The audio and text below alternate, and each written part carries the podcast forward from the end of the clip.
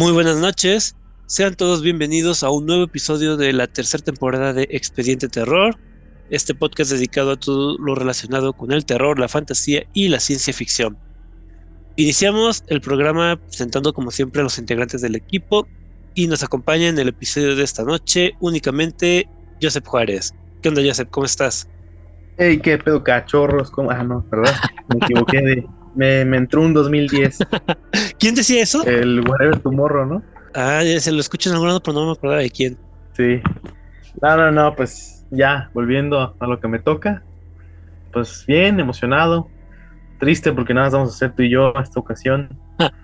y la verdad es que el Fer suele ambientar bastante las pláticas. Pero está de vacaciones. Está, está de vacaciones. ¿Quién se las dio? ¿Quién sabe? Creo que es el que más habla de los dos, de los tres, creo, ¿no? Sí. Sí, Entonces- digo, cu- cuando me toca editar, veo la comparativa de las rayitas de colores y Fer es el que más habla de todos. Sí, entonces hoy, hoy va a ser un... Hoy, hoy no va a estar tan animado el, el podcast sin el Fer, pero vamos a hacer nuestro mejor trabajo, eh, Esteban y yo, para que no sientan la, la ausencia de Fer. Ni nos vamos a dar cuenta de que no está. Eh, y bueno, como no vino el que va a decir las redes sociales, me toca decirlas a mí. Eh, nos encuentran en Facebook como Expediente Terror Podcast y en Instagram como Expediente Terror, así nomás, sin el podcast. Y pueden escucharnos en Anchor, Amazon Music, Spotify, Breaker, Google Podcast, YouTube, Apple Podcast, iBox, Podimo y en su plataforma de preferencia. Si no estamos, díganos y díganos y lo subimos ahí también. Nada más acuérdense que en YouTube sí estamos, pero no estamos, o sea, están hasta ciertos capítulos nada más. Algún De la día, algún día. Segunda temporada, me parece. Este, ya ni me presenté, este, de puro coraje de que no vino Fer. Eh, yo soy Esteban Castellanos. Eh, eh, y, y ahora qué? Este, Joseph, pues no está Fer y no tenemos el- un norte. Ya no sabemos a dónde ir. Ya no sabemos ni quiénes somos. Ya sé. Este, pues, ¿de qué vamos a hablar el día de hoy, eh, Joseph? Pues Vamos a hablar de una bonita película. Creo yo que eh, no es mala, está entretenida. Digo, tampoco es la super joya, pero creo que es, es bastante. cumple bien con su función primaria, que es la de entretener. Es de un director muy polémico, de hecho, porque ha entregado cintas que han roto o marcado épocas, como El Sexto Sentido en los noventas, el mismo Fragmentados en, eh, en la década pasada, pero que también ha entregado bodrios como El Maestro del Aire. El último maestro aire. Eso, eso te iba a decir, también marcó época, ¿no? En el 2010, cuando salió, todo el mundo la odió. Pues sí, sí, de hecho. Yo confieso Ajá. Este, creo que ya lo he dicho en alguna ocasión. Cuando yo vi El último maestro del aire, sí me gustó. Pero porque yo jamás en la vida había visto la serie de Avatar. Eso, eso lo explica. Sí, ya cuando la empecé a ver, empe- ya volví a ver la película y sí le noté todas las deficiencias que tiene. Entonces Bueno. entiendo el coraje de los fans. Yo, yo tengo que hacer otra confesión. La verdad es que nunca he visto la película de los del último maestro del aire. y es porque estaba muy reciente que en 2008 había salido otro bodrio asqueroso como fue Dragon Ball Evolution. Ah, Lo peor de todo es que yo sí me emocioné cuando salió Dragon Ball Evolution y pues obviamente cuando la vi me casi salí vomitándome. Entonces, este, no quise ir a ver el último maestro del aire hasta que supiera si realmente cumplía o no con las expectativas. Luego, luego empecé a oír que era que era mejor este arrancarse los ojos que ir a verla, entonces pues ya definitivamente no la fui a ver y no. yo siempre quise ver Dragon Ball Evolution en el cine. Más que nada para escuchar a todo volumen la canción de los créditos finales, pero no se pudo. No, no lo vale, no lo vale. No, o sea, yo llegué a verla en pedacitos cuando la pasaron ya en la tele por cable Ajá. y lo, lo poco que vi, la verdad me pareció una porquería. Del último maestro del aire, pues la verdad no te pierdes de nada. La vi hace poco y sí, este, ha envejecido terriblemente mal, muy, muy, muy mal. En serio, o sea, estamos hablando de efectos del 2010. De hecho, se le nota mucho, así como que un toque medio racial, como que los buenos son los blanquitos y toda la tribu de fuego, todos son morenos. eh, son como tipo de la India, la mayoría. Ajá. Entonces, es así como que sí se le nota, incluso porque es raro porque si ves la serie original, te das cuenta que pues la tribu del agua son morenos. Moreno, sí, sí, sí. Y acá no, acá son blancos. De hecho, un dato curioso, el actor que le hace de So- Soka, Soka es el hermano de Katara. Sí. Es el mismo que le hace de Jasper en Crepúsculo. No recuerdo quién es Jasper, pero. El güero con cara de estreñido, que creo que se aplica para todos en Crepúsculo. Ah, ya, ya, ya. el novio de Alice. Sí, sí, ya, ya, ya recuerdo. No, pero ¿cómo va a ser Soka ese güey? Ajá, es el mismo. Yo cuando lo vi dije, su cara me es familiar y me puse a ver y dije, no mames, es el de Crepúsculo. No, el hermano insípido de Edward. Desde ahí empezamos mal. Y de hecho, creo que en alguna ocasión confesó Shyamalan que realmente no vio la serie, ¿no? Ajá, y creo que eh, hace poco en una entrevista él mencionó casi como que uno de sus tropiezos por intentar encajar en el cine de Hollywood. Mencionó dos películas que creo que son como que consideradas sus peores. Es Sí. El último maestro del aire y La dama del lago. Tampoco la he visto, la verdad. Creo que sí suelo ser un poco. Me dejo llevar por la crítica y cuando sé que algo es malo, la verdad me quita todas las ganas de verlo. Yo vi esa de La dama del lago, pero sí me acuerdo que la, la sensación que me dejó fue así como que... eh, Sí, entiendo. que la misma sensación me dejó esta película. Es que creo que la premisa es muy buena. O sea, de hecho está inspirada en una novela gráfica, es lo que estaba leyendo la otra ocasión, ¿no? Que es, que es el castillo de San Castle, creo que es, el- es la novela gráfica original. Mm, Que sí. creo que al parecer es, es, una muy, es un muy buen cómic, novela gráfica. Entonces, este, la premisa a mí se me hace muy interesante, se me hace como muy original. Pero sí creo que al el transcurso de la trama hay algunas cosas que son como muy convenientes. Sí. Y creo que la resolución es un poco torpe. Yo hubiera podido vivir si no me explicaban qué era lo que estaban haciendo ahí. Ok, sí, sí, sí, sí. Cae en este pecado que hemos hablado antes, como en la casa bajo el agua, ¿no? De que de repente una película se explica tanto a sí misma que termina volviéndose como redundante y, o le termina quitando cierto, cierta mística, por así decirlo, cierto misterio.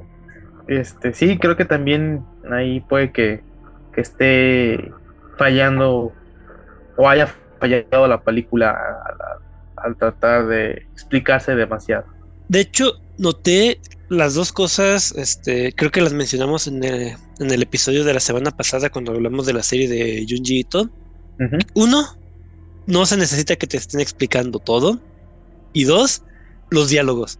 Los diálogos suenan extraños, o sea, son Ajá. como que ap- aparece un cuerpo de una mujer muerta en la playa y, oh, por Dios, está muerta. Y otro contesta, oh, sí, está muerta. Dices, ok, ya lo había notado desde que la vi flotando. Sí, sí, sí, sí, suelen ser como muy Redundantes. redundantes. Torpes, al fin de cuentas, o sea, sobreactuados.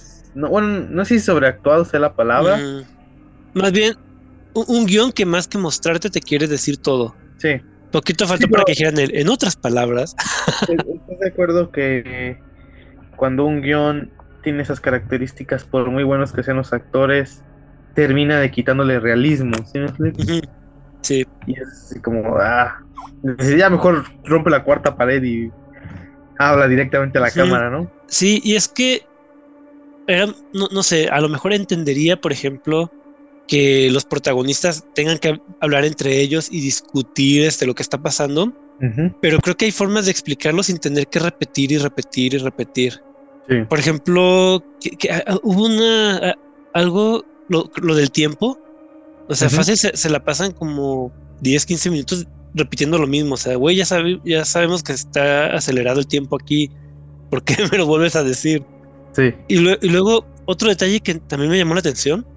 Hay unas tomas en las que están enfocando a los protagonistas y la cámara de repente se mueve y te enfoca a nada, o sea, a la playa, a la arena, pero no te pone nada. Y yo digo, yo ya sabía lo que, lo que pasaba por, por el tráiler de que todos envejecían y dije, ah, entonces Ajá. ahorita que regrese la cámara va, va- va a ser un actor ya más viejo el que está interpretando al, al niño. Y no. O sea, regresa la cámara y está todo tal y como estaba cuando se movió la cámara. Y dice, entonces, ¿por qué me haces esto? ¿Qué, qué, qué caso tenía haberme puesto esa toma así como para distraerme? Sí, o sea, se veía bonito, pero Yo creo que esa es otra situación. Probablemente la película dura, no, más bien la historia no da para que dure tanto la película. Creo que con, creo que hasta en un cortometraje hubiera quedado más, hubiese sido más redondo el resultado final que a como lo presentan, porque sí siento, como comentas, que hay ciertas escenas o ciertas situaciones que están más ahí como para hacer tiempo de relleno que como para aportar más a la historia. Sí, a mí sabes a cuál me recordó, no sé si llegaste a ver la película de la cabaña del terror, creo que se llamó, La cabaña en el bosque, Cabin in the Woods. Ajá. Es como del 2012, creo, 2013, que es igual, o sea, estos chavitos de prepa universidad que se van a una cabaña en medio de la nada y que pues, realmente están interpretados por actores más viejos Ajá. y que empiezan a morir todos porque aparecen el- los monstruos de, de slasher, de cine de terror, este, y te ponen tomas de que hay gente que los está monitoreando, que los están este, viendo desde un laboratorio y dicen, ah, suelten a los zombies y les mandan zombies. Ah, que suelten al asesino de la mot- motosierra y ponen al asesino de la motosierra. No, no la he visto. Tienes que verla, está muy, muy buena, a mí me encantó.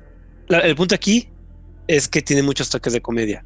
¿Por qué? Porque está hecha de forma de que parodien, tributen a los grandes monstruos del terror y a los grandes como que los clichés que hemos eh, hablado ya en varios programas, pero de forma divertida. O sea, no es una película que tengas que tomar de manera seria. Y acá no. Acá hay, hay humor involuntario, ¿no? Sí.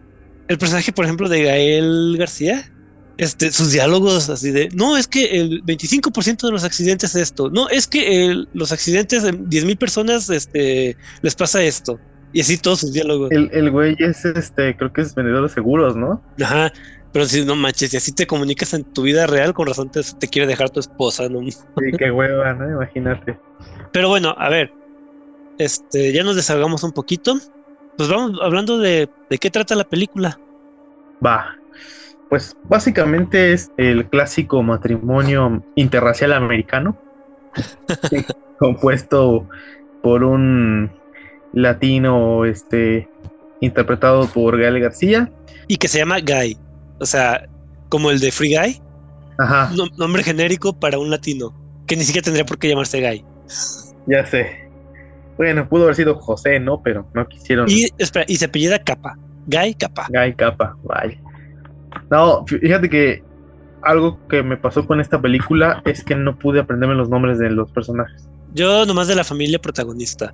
Guy, Prisca, Maddox y Trent. Creo que es un punto importante porque creo que falla en ese sentido en que empatices con los personajes. Si no me aprendí los nombres es porque, ya, o sea, me valía madre lo que les pasara, ¿sabes? Y, y de hecho, es que no es tan necesario. O sea, eso- esto va a sonar exageradamente racista, pero básicamente ves al elenco y dices, ah, el negrito, ah, la negrita, el chino, el doctor, la modelo, el mexicano y la esposa del mexicano. Sí, sí, sí. O sea, Sí, ahí creo que, que ahí Shandon falla un poquito, ¿no? Como que nos metió mucho estereotipo racial. Y bien, es algo que también noté, que bueno que lo mencionas porque se me había olvidado. Los primeros en morir, la rubia que se ahoga, el, el negro, El- el chino, spoiler, sí. Y termina sobreviviendo la familia americana tradicional. Bueno, no sobrevive, pero son los últimos. Bueno, no quiero spoiler. Pues. ya, ya dijimos spoilers. Sí. Pero, ah, no, pues sabes qué, pues empecemos con spoilers. Digo, la película se estrenó en el 2021, dos años antes de, de cuando salga este podcast. Eh, bueno, de hecho, año y medio, creo que se estrenó como por junio, julio.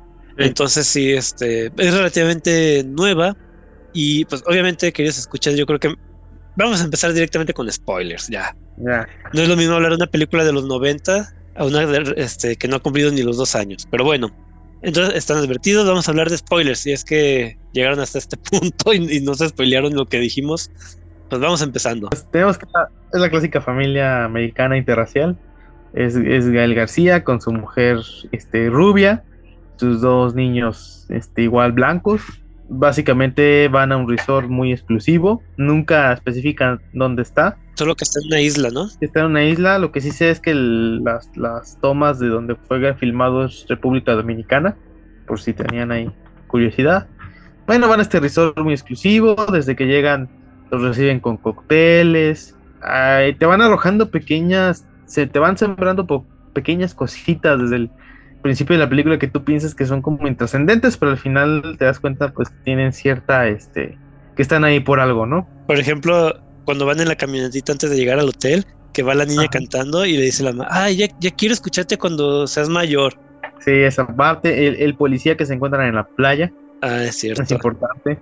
El tema de la epilepsia que tiene la... Esa es una queja que tengo. Ajá. Porque al final de la película hacen un comentario diciendo, ah, es que pasó ocho horas y no sé cuántos minutos sin epilepsia. Y dices, güey, le dio uno al día siguiente de haberse tomado tu cóctel. Sí, Digo, el, el que escribió el guion no se fijó en eso. Errores de continuidad que uno nunca entenderá. Creo que era como que la única manera visual que tenían de poner que tenía epilepsia. Sí. Que es irónico porque todo lo demás se lo explican en, los diálogos. Igual pueden haber comentado así de pasada de, ah, hola, fula- soy fulanita, tengo epilepsia. Así casual. Sí, sí. Eh, y espera, antes de que sigas, tengo otra Ajá. queja con lo que dijiste. Ajá. Dijiste la típica familia blanca, este, la mujer blanca casada con un mexicano y de hijos Ajá. blancos. El hijo se vuelve moreno conforme va creciendo. Ah, sí. Y se, es- va, su genética latina le, le va acentuando con la edad. Ni siquiera diría latina porque tiene como que más rasgos como tipo de la India. No sé de dónde es el actor, la verdad. Como, tur- como turcos, ¿no? Ajá. Sí. No, no termina siendo tan paisano el, el, el morro cuando crece. Ah, porque creo que estamos spoileando. Digo, ya sé que son spoilers, pero estamos spoileando los spoilers mismos. Entonces, pues básicamente, este. Ah, para esto, el, el niño que es. El niño tiene seis años, dato importante. Este. Él tiene seis años, la niña tiene 11. Eh, precisamente el niño congenia con, el, con un niño que está en las instalaciones del resort, que al parecer es el sobrino del director del lugar. Se hacen muy buenos amigos, juegan y todo el, el show. Y precisamente en una ocasión de esas, el- eh, ah, en la habitación del cuarto, es otro guiño importante, este Gael García se encuentra el formato de una farmacéutica, un, un folleto, perdón, un formato, un folleto. Mm, De los Warren and Warren. Ajá, y dice, ah, estos tipos deben de hacer sus convenciones en este resort, ¿no? Y, y ya, ahí queda. El, el chiste es que cuando están ellos en, en una especie de buffet comiendo, se les acerca el director y les dice que ellos parecen pues, personas muy este, agradables y que pues por promoción se les va a dar un privilegio que no se les da a cualquier este, huésped del resort, que es llevarlos un día completo a una playa privada.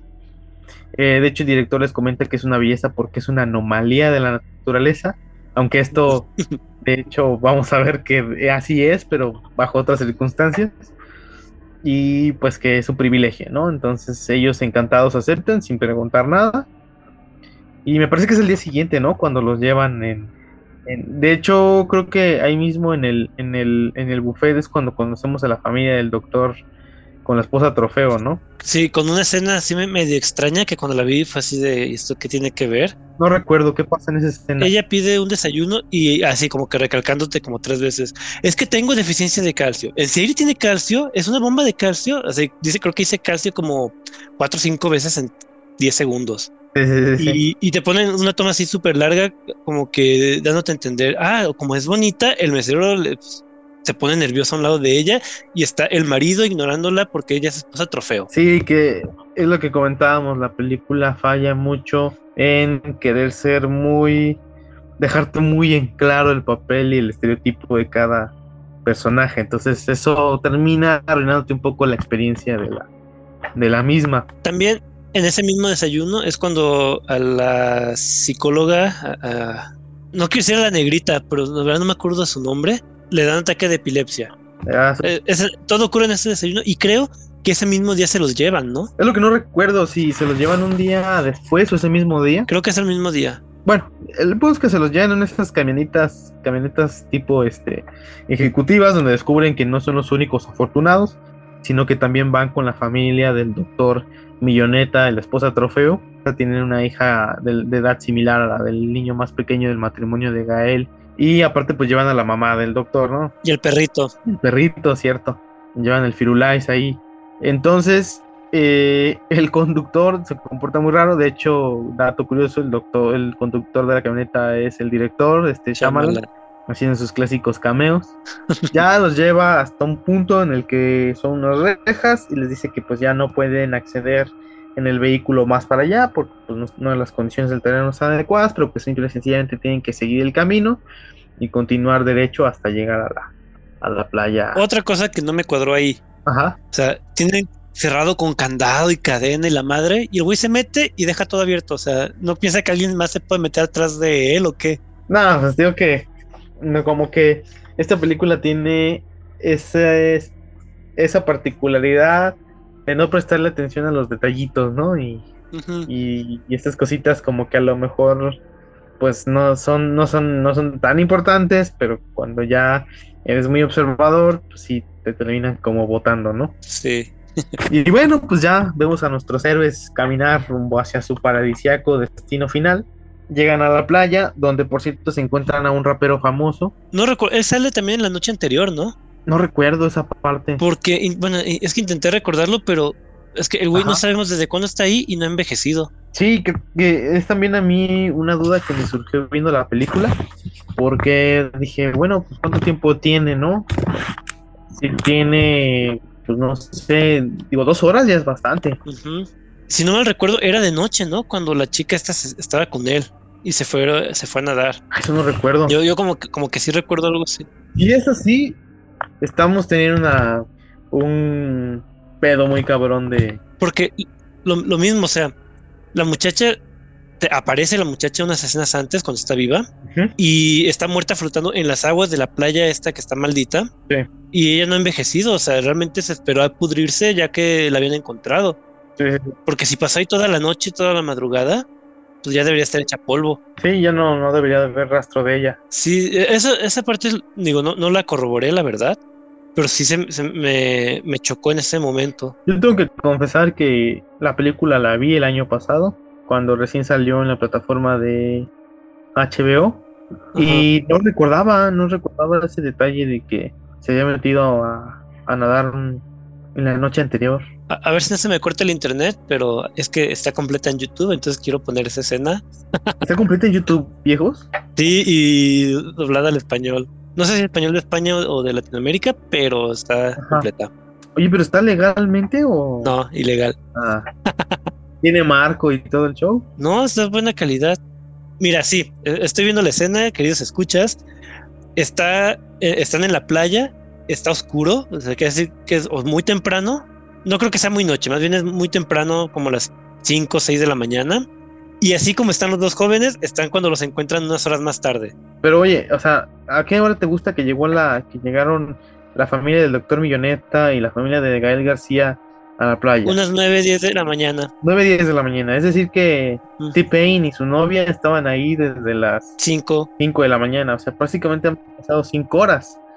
Que sean 10 equivalente años. A 10 años. Entonces, Sí está raro el asunto. ajá, Porque ella, eh, y ella se desnuda y se mete al mar en, en esa escena cuando está oscuro. sí. Entonces, eso quiere decir que desde las 5 de la mañana se desmayó y se murió ahogada y, y pasó sin pudrirse 10 años. y aparte el rapero le valió madre. O sea, 5 horas. Y el güey se quedó ahí 5 horas esperándola. O sea, nunca se le ocurrió salirse ni nada. Que por sí, es de por sí la actitud del rapero es lo más rara del mundo. ¿Y por qué le sangra la nariz? Ah, porque tiene problemas de, de, este, de coagulación. Por eso él estaba ahí, ¿no? Porque Recuerda que to- todos los que están ahí tienen ciertas características o predisposiciones a enfermedades. Pero, entonces, ¿a qué horas lo llevaron a él? Si se supone que era un solo transporte y solo hicieron la excepción con, con el asiático y, y su esposa porque ella tuvo un ataque. La epilepsia y perdieron la camioneta Ajá. Que se fueron las dos. las dos Pero en teoría todos debieron de haber llegado en el mismo viaje. ¿Por qué estaban Sí, ellos no. antes? ¿Quién sabe? No sé, de- de- o sea, son cosas que te digo, no, la película como que está raro porque te quiere explicar demasiado las cosas, pero hay muchas cosas que no cuida, pequeños detalles que no cuida, los deja muy al aire. Conveniencias de guion, les llaman. Que fíjate que eso es malo porque la película sí me gustó, pero ahora que, que la, que la estoy pensando, o incluso cuando estaba viendo, dije, bueno, detallitos más, detallitos menos, los puedo pasar por alto. Pero después digo, oye, pero ya es demasiado. Es que creo que es una película que entretiene, insisto. Mm. Creo que a partir de ahí vamos bien. Ahora, ¿es una película para cine? No. Yo no creo que valdría la pena verla en el cine, cuando salió en el cine en su momento. ¿Es una película para la plataforma? Sí. Sí vale la pena este, entretenerte un ratito viendo este tipo de películas en, en tu televisión. O sea, probablemente si estuviéramos haciendo esta reseña cuando está la película en el cine, definitivamente la, a lo mejor la, la, la forma de expresarnos de la película sería más negativa. Sí, fíjate que yo sí quería verla en el cine, qué bueno que no la vi. Creo que en el cine lo hubiera padecido. Sí. Es que el cine es. Aparte de que pues pagas, este. Tú sabes que ir al cine no es nada ba- barato, ya. O sea, tan solo si, si, si eres de esas este, personas que no puede evitar entrar al cine sin unas palomitas o algo así, pues ya fácilmente, si vas con otra persona, son 500 pesos. Fácil. Sí. Eso agrégale el esfuerzo de pues ir a tu casa, de salir de tu casa, transportarte desde tu casa hasta un lugar donde va a ser. Este, si sea, si vas en automóvil, pagar estacionamiento, este, Y- luego. Todo para terminar viendo una mala película, pues no. Exactamente, entonces definitivamente pues es, es algo que no. De hecho, es que, bueno, no es mala, o sea, es entretenida. Sí. Mala, por- creo que hemos visto bastantes ejemplos de películas malas en, en esta tercera temporada del podcast. Sí. Digo, me remito a Ludo. No, no. Eso sí es una mala película. No, esa madre ni pagar los, los 40 pesos que te cuesta el boleto de cine en Plaza Las Torres, la neta. No, y la verdad, yo creo que si no lo hubiera propuesto este, para verla, jamás en la vida lo hubiera visto y hubiera sido feliz. Pero ac- acá no, digo, la verdad, creo que es muy lento el inicio, o sea, se toma su tiempo en presentarte este, el hotel, hacen mucho énfasis en los cócteles que les dan, este, en la relación con este niño y su código secreto que nunca te lo introducen, simplemente aparece y ya. Ah, que, que de hecho es otra cosa que olvidé antes de que se vayan. Cuando el tío del niño se acerca a decirles lo de la playa secreta y, y este privilegio, el niño, su sobrino, está viendo desde lo lejos como preocupado. Se ve que está como, como angustiado de que pues su amiguito se va, se va a crecer más de lo normal, ¿no? Antes de irse, el, el, el so- porque es muy importante, el chamaquito, el sobrino del director, le da una nota al hijo de Gael García. Ujú. Él dice que pues la lea con, pues que la lea nomás, ¿no? Que va a ser importante. Yo digo, no, no entiendo ese. Uno como niño Ajá. no se espera. Uno como niño la abre luego, luego. Sí, sí, sí. Pero bueno, el guion. El guion. Entonces, pues ya el niño pacientemente guarda la cartita y se le olvida. Se olvida al mocoso. Y bueno, pues ya estando en la isla, este, los niños descubren que hay unas muñecas ahí oxidadas, lo cual no les parece raro, simplemente piensan que alguien las olvidó. De repente, creo que empiezan a jugar a las escondidas, Ah, sí. y es cuando el niño de Gael García se oculta en, entre el pequeño como, como cuevita que está ahí, y en eso, pa, choca con él algo y resulta ser que es el cuerpo sin vida de la rubia novia del rapero Que no ha envejecido. Ya lo dijimos porque no ha envejecido. que no ha envejecido. El niño se espanta, corre con los papás, todos este, van a ver qué está pasando, pues resulta ser que es el cuerpo de esta muchacha, ya el rapero dice pues que se ha ido a nadar y que pues no sabe que, que ya se había tardado. Este, él empieza a sangrar de la nariz, ¿no? Creo que en ese momento. El doctor sospecha del, del este cuate, Racismo puro y duro. racismo puro. Este, creo que está todo el argüende en lo cuando es cuando llegan el, el asiático y su, Ujú. su mujer, este, Patricia se llama. Patricia, que es psicóloga. Ven todo el relajo. Pues el, el cuate este, el asiático, se, Se mete para la cueva para se, escapar. se mete por donde llegó, pero después de unos minutos vemos que ¡pum! aparece inconsciente en la arena, en la playa, a, a los pies de los demás. Dice, pues, ¿qué me pasó? Dicen, pues, no sabemos, de repente te metiste y, a- y regresaste tambaleándote y te desmayaste. ¿Qué, qué más sucede? La viejita, la mamá de, de Charles. Ah, sí, cierto. La, la mamá del, doctor de repente se deja de respirar. Y jamás vuelve a men- a mencionarse la señora. Digo, no sabemos qué pasó con su cuerpo. Cierto, pero fue, es, es hasta que muere la señora o es antes de que muere la señora cuando vuelven a checar el cuerpo de la de la primera chava que se murió. Es hasta después. Es Primero hasta- se, bueno, se muere el perro, se muere la señora. sí, se muere el perro porque pues ya saben, ¿no? Los perros viven menos. Luego llega esta, llega Patricia y Yarin, creo que es el, el asiático. Ajá. No, creo que ellos llegan poquito antes de que se muera la señora, ¿no? La, la viejita. Llegan, llegan después de, de que encuentran el cuerpo. De la novia del rapero. Y luego pasa el tema de los hijos también antes de que vean cuando que se descompone el, el cadáver. Ah, de que ya los ven más grandes, ¿no?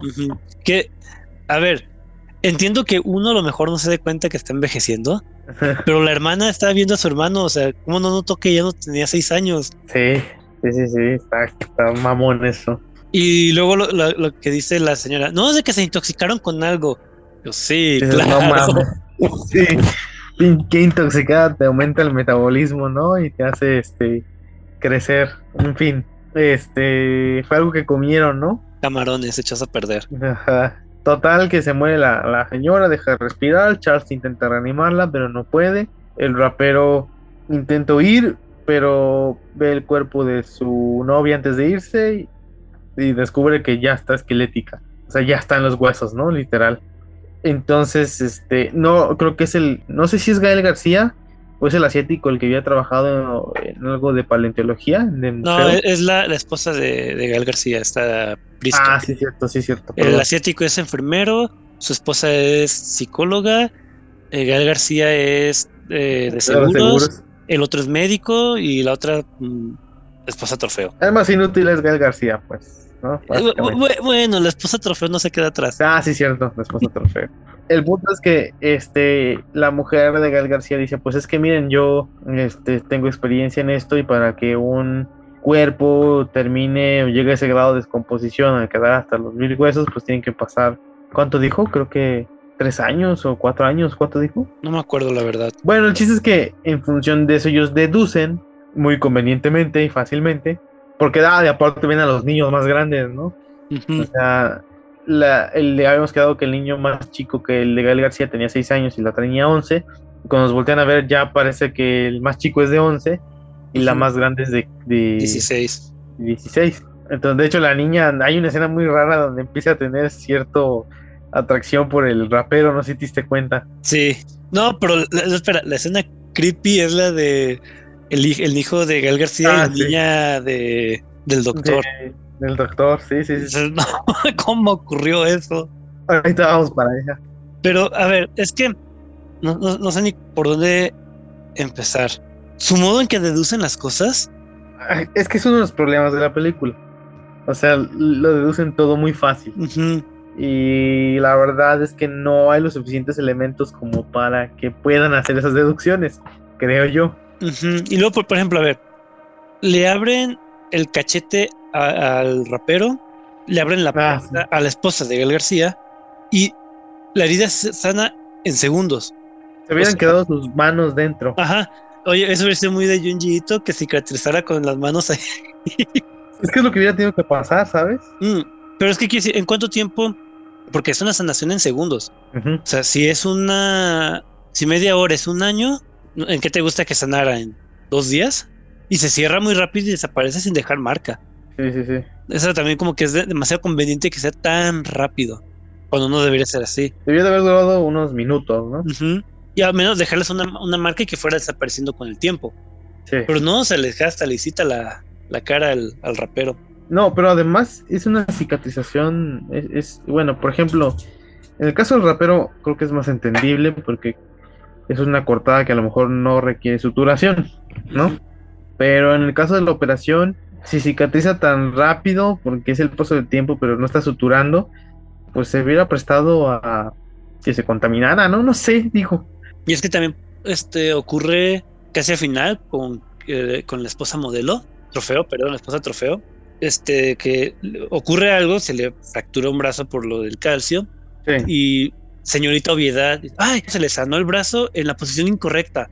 Ya nos dimos cuenta, lo trae torcido así de una manera bastante extraña.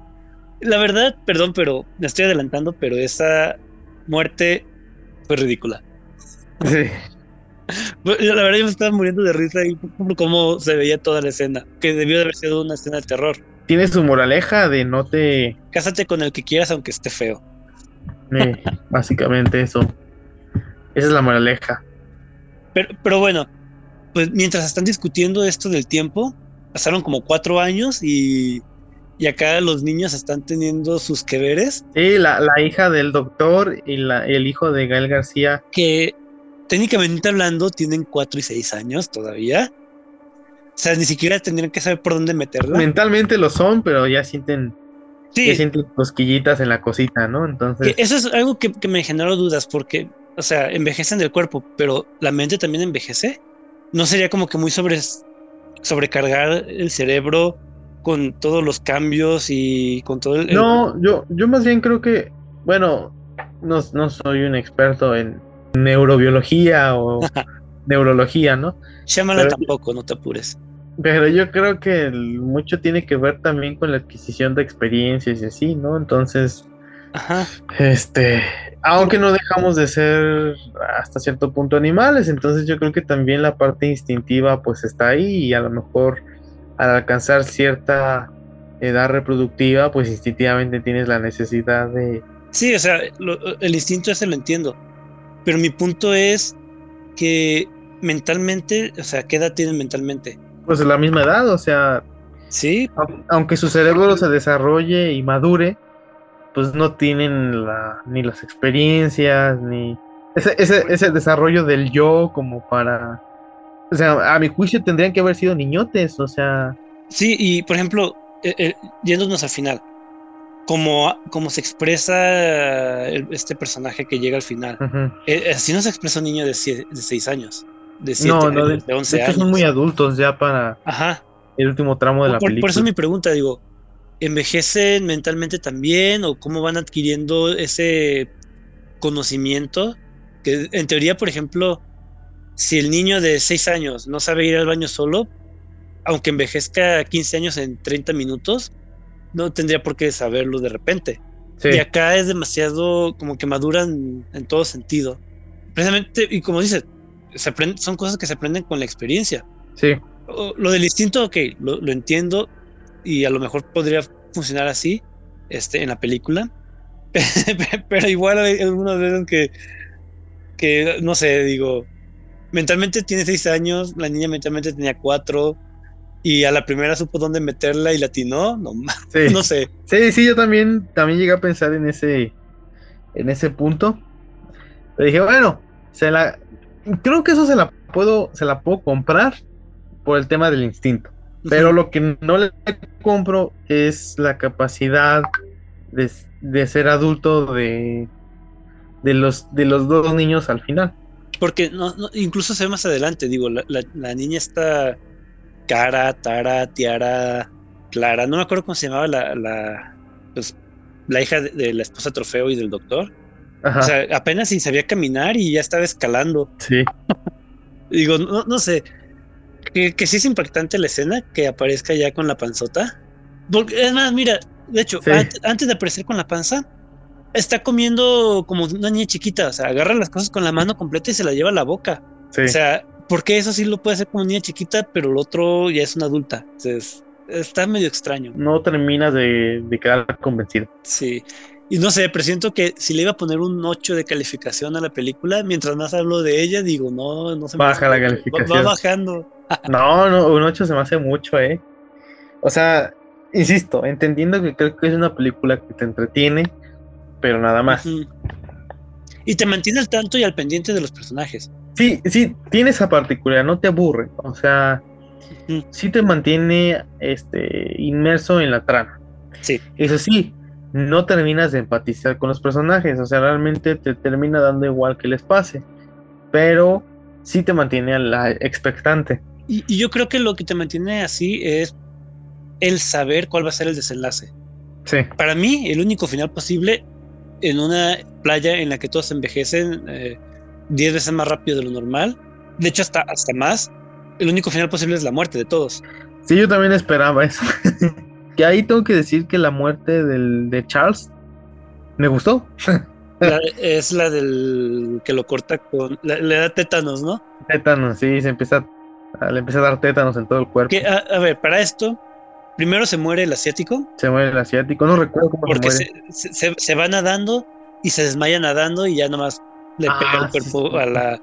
Digo, si a- a- al niño, a, a Trent, le, le tocó el cuerpo de la muchacha, pues a. Maddox le tocaba el, el cuerpo del, del asiático. Del asiático. Lo que no recuerdo es cómo se muere la esposa, Patricia. De epilepsia, ¿no? Le da un ataque y ya no, ya pero ya no aguanta, ¿verdad? O sea, Aunque, aunque creo que para los experimentos fue satisfactorio su resultado porque por un chingo de duró mucho horas. tiempo, ¿no? Sí. Sí, ignorando el hecho de que le dio un ataque justo antes de ir Justo a la antes. playa. También este se muere se muere el bebé, Sí, o sea, porque se embaraza, bueno, ya lo dijimos, se embaraza el hijo de Gael García y el hijo de Charles, la hija de Charles, llegan a la pubertad, este, hacen el clásico ricolino y pues la termina preñando, ¿no? Literal, embarazando. Y pues como el tiempo transcurre demasiado rápido, pues media hora es un año, en menos de media hora tenemos un, un este, bebé. un bebé. Y literal lo descuida un segundo y ya está muerto. Descuidan un segundo y se muere el bebé. Entonces esto causa traumas en la mocosa, que es una niña, pero pues se, se trauma porque se le murió el bebé. Y minutos antes se, les había, se le había muerto la abuela, Se le murió la abuela, el perro. el perro. Este, es cuando escala, ¿no? Sí, aquí ya esto se está volviendo loco, la verdad. Sí, todos tienen como paranoia. Bueno, de hecho, Charles, este, de por sí tiene una enfermedad mental que parece ser crónico-degenerativa. Entonces, este, empieza a tener situaciones raras. Eh, navajea al pobre rapero le- le- cachete- le- en el cachete. Ah, también el tumor. Ah, la escena del tumor. La escena del tumor que es la más incómoda, tal vez, de la película. No, para mí fue más incómodo que salir embarazada la niña. Bueno, es, la escena más gore, por así decirlo. Este, a la esposa de Gael García le está creciendo un tumor. De hecho, por eso fueron de vacaciones, para tratar de, en vez de que se lo tratara y se lo operara, ¿verdad? Se van de vacaciones. Este, Bueno, pero to- toma en cuenta que no se lo operó porque medía 3 centímetros todavía, entonces Sí. estaba- eh, podía operarse después. Pero sorpresa, empieza a envejecer, pasa el tiempo y el tumor crece hasta el tamaño de un melón. de un melón, entonces tienen que sacárselo. Digo, yo no sé de medicina, pero así de fácil se puede sacar un tumor. No, es lo que te decía, si... Bueno, no sé, o sea, tal vez estoy pecando de ignorante, ¿no? En ese sentido, pero yo supongo, pues obviamente la operación es complicada porque pues el tiempo pasa muy rápido, este...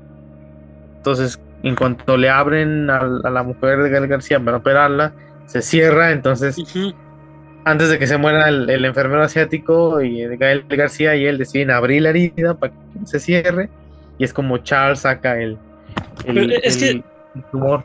Eso que dices es cierto, o sea, en teoría la herida pasó abierta, ¿qué te gustan? Unos 4 o 5 días, 6 días. O sea, sí, sí es bastante. Y con las manos sucias de todos, o sea, No, y a la intemperie, o sea, porque pues un quirófano tiene, se supone, este aparato, ¿no? Para descontaminar los utensilios. ¿Cómo se llama? El... el hay uno que los, los, los este, esteriliza a través de vaporizaciones. Ah, no me acuerdo cómo se llama. El autoclave.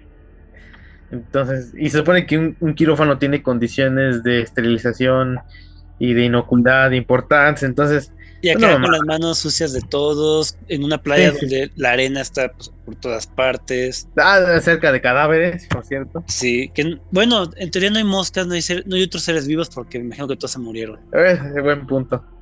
Pues básicamente eh, está extraño todo esto. Aún así sobrevive. Sí, y eso es lo que te mantiene al tanto.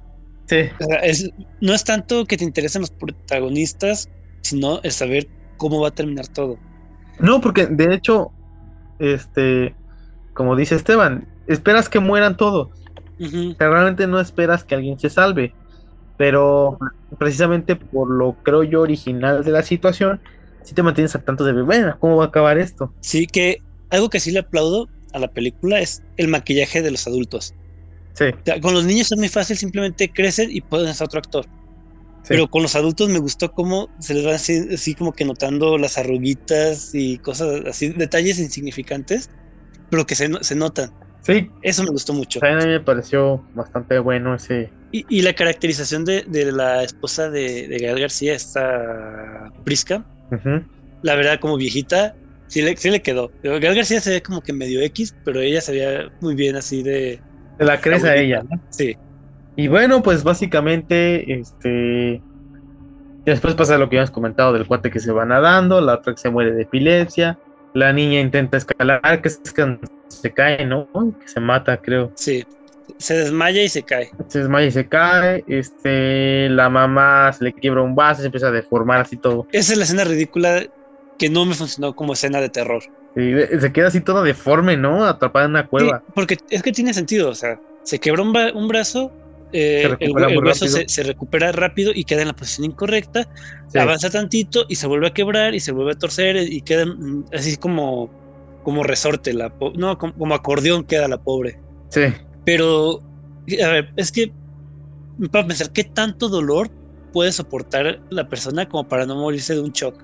No, es que romperse los huesos tantas veces tan seguido, aunque sean este, años eh, eh, en, ese, en la isla. No, es que una fractura duele. Yo me he fracturado y es un dolor que no, no lo aguantas. O sea. Y ahora ponle que, tiene la deficiencia de calcio, o sea, que cualquier golpecito le pasa lo que al de Glass. No, es que es imposible. O sea, no había pensado en eso, ¿eh? creo que o sea, se, quiebra demasiados huesos tan rápido en tan poco tiempo que yo creo que si hubiese muerto de un poco cardíaco del, de la descarga de, sí, adrenalina, no sé. Choque. Sí. sí, eso también.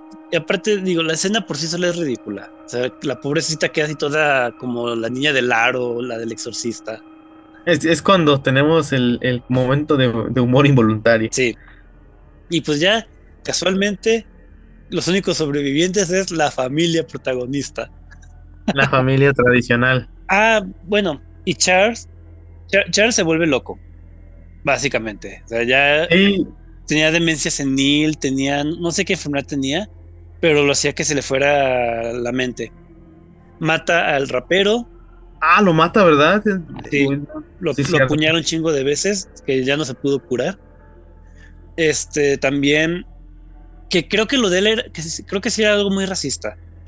Porque casualmente a los que ataca es al, al, afroamericano, al asiático y al mexicano. Sí, de Y siempre de, con, sus comentarios de, no, que tú te me quedaste viendo, no, que tú, que, que se metió un ladrón, que a, quién le van a creer, ¿Al, doctor o no sé qué. Sí, sí, sí. O sea, es así prepotente. Que así se Racista, racista. Era, era white chica nuestro Charles. Exactamente. Y, y pues ya ataca al a, Guy que se está quedando ciego y a su esposa que se está quedando sorda. Y casualmente esta señora Prisca se acuerda de que hay un cuchillo oxidado entre los juguetes que encontraron sus hijos. Lo hace una cortadita y con eso basta para que se le infecte de tétanos todo el cuerpo. Está, está chida la, la muerte de Charles. Cómo se va ahí este, infectando rápidamente todo su cuerpo que técnicamente, digo, no sé qué, tan correcto sea, que si no se trata del tétano se muere como en 10 días. Yo creo que iba a, tardar más en morir, pero no, se muere súper rápido. Se muere muy rápido. Y ya al final quedan... La escena bonita de envejeciendo juntos. Y muriendo juntos porque al principio de la película pues se te da a entender que sí tienen ciertos problemas. Este, se van a separar. De pareja. Entonces nuestros héroes mueren juntos, de viejitos, y pues dejan como de 40 años a sus dos hijos. Y pues básicamente también como que hasta cierto punto se preparan para morir, ¿no? Yo ahí lo hubiera dejado la película. Simplemente que estén haciendo su castillo de arena, quizás una toma así donde se ve que ya envejecieron más y de repente que se murieran y se acabó la película. Todos los 20 minutos más que le faltan me sobraban bastante. Pero aquí hay un Deus máquina y nuestro niño hombre, este protagonista, recuerda que su amiguito le dio una nota y descubre que es una nota en, clave con una simbología que nunca explican y que al parecer en un solo pinche día lograron este crear todo un este un alfabeto. Un alfabeto. Y pues resulta ser que la nota les da la clave para huir de la isla. Sí, que son los corales, que ya lo había mencionado antes, porque bueno, no es un punto importante porque la verdad a mí me sobraba bastante, pero se encuentra en un cuaderno en donde alguien escribió los nombres de todas las personas a las que con las que estuvo en la isla, sus direcciones Y como era un amante de la ciencia ficción, pues ahí se puso a prácticamente a darles peladito y en la boca qué es lo que estaba pasando en esa playa. Les faltó que pusieran su cinito bajo el agua. El cine bajo el agua, cierto. En ese punto ya no, me gustó. Ya empezó a decir, Hace poco platiqué también con alguien al respecto de, de este tipo de guiños. Ajá. Y es un ejemplo muy burdo, muy este, tonto, pongámosle así. Pero hace tiempo en, México salió una telenovela que se llamaba Montecristo. Oh, por Dios. No sé si tú la recuerdas, era de TV Azteca. Y la historia pues, empezaba de un güey que se iba a casar y se va con su amigo de vacaciones a no sé dónde, cometen un crimen, encarcelan al güey y después de quién sabe cuántos años él se escapa e intenta recuperar su vida. Ajá. Todo iba bien hasta que se encuentra con una chava que lo va a ayudar a, ejecutar su venganza y la chava saca un libro del librero que se llama El Conde de Montecristo y le dice, es tu historia. Y dices, no mames. No mames. Sí, algo así, o sea, ese tipo de detalles que te lo sacan de la manga y te explican todo lo que no necesitan explicarte, arruinan la experiencia. Creo que es un recurso muy ton, muy, muy burdo. Por tratar de, de, aportar a la historia o a la trama. Y más por cuando te, sacan eso de que, no, que quería ser escritor de ciencia ficción. Y, le estás creyendo a un güey que inventa historias. Sí. Pero bueno, podemos decir que no tenían más que hacer, entonces lo intentan, ¿no? Tienen que nadar a los corales y creo que los corales... Es una barrera que los protege del... Porque al parecer lo que hace que se desmayen es que el cuerpo se acostumbra rápido al cambio cuando se acelera pero cuando tratan de revertirlo y de, ir acelerado a que tome su, ritmo normal, eso hace que se desmayen y no puedan salir, como si fuera una especie de barrera. Y el coral lo que hace pues es protegerlos de ese cambio tan brusco. Que no sé qué tanto sentido tenga. O sea, realmente pues al final el cambio va a ser el mismo. Simplemente es como estás a un lado de una cascada y quieres pasar al otro lado sin mojarte. Pones un paraguas, y ya, o sea, pasas, pero pues el resultado es el mismo. O sea, si te hace daño lo que está del otro lado por el cambio, pues te va a hacer el mismo daño, pases o protegido, ¿no? Está mal justificado, ¿no? Porque pues, imagínate, estás acostumbrando a tu cuerpo a que a que sus, procesos metabólicos y todos aceleren y de repente lo haces que desacelere así de madrazo, pues si sea cual sea la circunstancia, va a ser, yo creo, el mismo resultado, pero... Y bueno, digo, ok, entiendo esto de que ah, hagamos que la farmacéutica sean los malos, que los farmacéuticos experimentan con humanos, salvan millones de personas, pero no les importa matar a dos niños inocentes que no tenían ninguna enfermedad. Sí. Ok, dices, los arrestan, este, bueno, para todo esto, el policía que sale de pasada al inicio, está tomando el sol bien Agustín en la playa, llega este Trent, el hijo de Gal García, y le dice, tú eres policía, me acuerdo porque me lo dijiste ayer hace 50 años. Y ya pues le da la lista, el tipo se pone a investigar los nombres de las personas, todos desaparecieron. Y, el policía dice, maldita sea, en mis vacaciones puedo descansar. ya sé, todo por un escuincle de 50 años. Ya sé. Y dice, ok, y ya pues final feliz, arrestan a todos. Pero luego hay una conversación ahí cuando están en el helicóptero y el policía les dice algo así como que, ah, listos para regresar a este, con su tía que los está esperando en el aeropuerto. Y dice el niño algo así como que, ah, sí, sé que, ¿cómo reaccionarías si te enteraras de que tu sobrino que ayer tenía seis años hoy tiene 50? Y es cierto, digo, ok, final feliz, arrestaron a los malos, los buenos sobrevivieron, pero ¿cómo reintegras a la sociedad a un niño de seis años en el cuerpo de un hombre de 50? No, es que básicamente no es un final feliz, o sea, les acortaste la mitad de su vida. Más de la mitad, o sea, tenían 6, 11 años y salieron de 50. Si su esperanza de vida era los 76 años, ahora, o sea, básicamente perdieron la mitad de su vida. Vírgenes, sin estudios, este, sin trabajo, eh, sin amigos, sin experiencia en nada. Antes saben hablar. Digo, e, e, ese final no me gustó. Yo hubiera preferido que se murieran todos. No, y aparte, o sea, ni siquiera están en la plenitud de sus capacidades físicas. No, ya, pues ya están, a tres pasos de jubilarse. En el, declive de sus capacidades. O sea, está cabrón. No. Realmente no es un final feliz para ellos. Para nadie. O sea. yo, creo que, que morir era mejor. Sí, total, o sea, Es que no sé, porque si morían, pues no arrastraban a los malos, no ganaban los buenos. Además, si eres un niño de 6 años, de cuerpo de un hombre de 50 años, ¿te seguirán gustando las de 6 años? También pasa lo mismo con la chava, es una chava de 11 años en un cuerpo de una de 40 y tantos, no, No, de de- 50 y tantos. Porque es mayor. ¿Me seguirán gustando los chavos de 11 años? ¿De 13 años? Bueno, le gustaba el rapero, digo, le gustan mayores. No sé, digo, si me había gustado, ahorita ya me gusta mucho menos de, de cuando empezamos a grabar. Tiene sus cositas, definitivamente.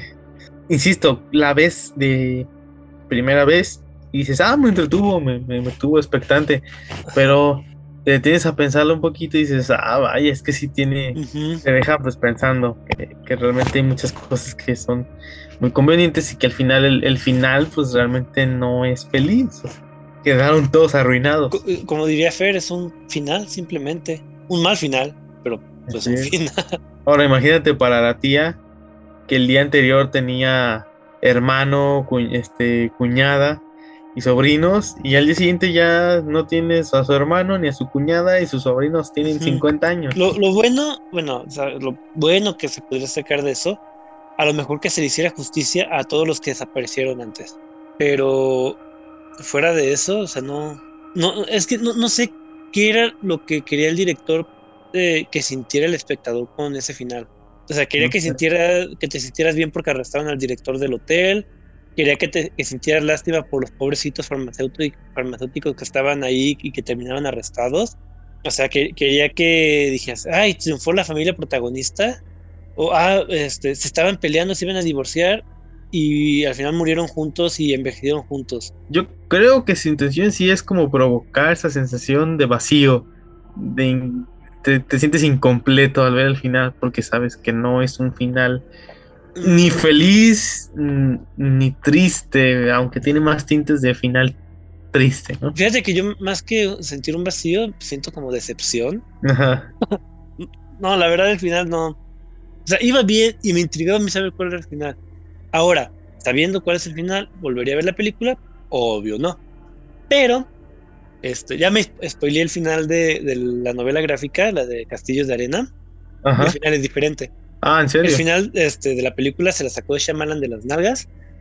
y pues, no sé por qué, cuál fue su intención de cambiarlo. Pero el final de, de la novela gráfica, al parecer, es más de mi gusto. ¿Por qué? Spoiler de la novela gráfica, al final te mueren todos. Es que creo yo era más conveniente. Es que era el único final posible.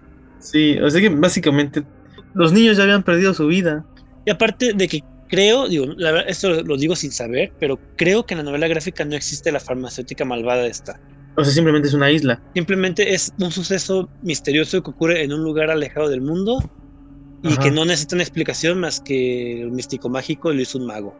Sí, Creo claro. que eso me gusta más. Aunque digo, en una parte tiene sentido eso de que el humano descubre algo y lo quiere explotar a su beneficio. Pero preferiría que no me dijeran nada, ni por qué ocurren las cosas, ni con qué se pueden escapar. O sea, es lo que platicamos de Junjito la semana pasada. O sea, no Sí. necesitas decirme todo. Sí, claro. Y aquí la película peca de decirte todo. Hasta tres veces seguidas. Abusa de ese burdo recurso. Y sí, lástima. No diré que es la peor película de Shyamalan, eh, sabiendo que existe el último maestro del aire. pero está muy, muy por debajo del sexto sentido. O incluso, ¿cuál fue la que vimos? ¿Fragmentado o Glass? Glass. Que entre fragmentados y el sexto sentido son como que las. Mm, Una de esas. Entre esas dos está su mejor este, película de Shyamalan. Creo que pues, están muy lejos de esta película. Creo que es más válida la comparación entre Glass y aún así está muy lejos de Glass. Señales también es buena. Ah, sí, señales. Este, ¿cuál otra me acuerdo? La de, este, la de, ay, la aldea, la villa, ¿cómo se llamaba? La de esta, los que no pueden salir y Sí, que, la, la aldea. ajá, a la aldea esa, también es- está interesante. Este, no sé si llegaste a ver también la película de los huéspedes de, de Shyamalan, creo que la mencioné cuando hablamos de, de Glass. ¿Los huéspedes no son los otros? No. No, no, los huéspedes es de una, una señora que manda a sus hijos a vivir con, a vivir unos días con sus abuelos.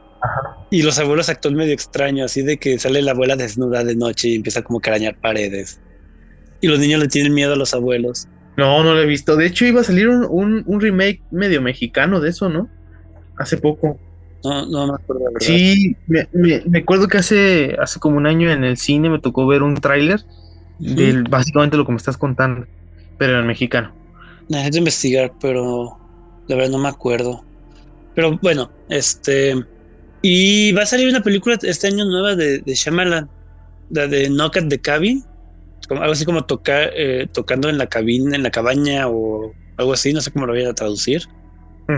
Que es de, un, de Home Invasion, eh, de una familia que van a un como, creo que van a una cabaña en medio de la nada y llegan... Los asesinos. Ajá. Ok. Sí, algo así. Y pues obviamente los, los este, protagonistas pues tienen que pelear por su vida. Es más, estoy viendo, salió el 3 de febrero. Ah, ya salió. Sí, acaba de salir el. Hace tres días. Hace tres días de cuando estamos grabando esto. Interesante. Habrá que verla, no sé si, si ya la pusieron en, los cines aquí en México. sin querer, estamos en, la onda. Ya sé. Se llama, en español le pusieron Llaman a la puerta. ¿Y qué tal? ¿Qué, qué calificación tiene? De momento. Ah, ajá. 6.3 de 10 en, creo que es Rotten Tomatoes o 68% de aprobación.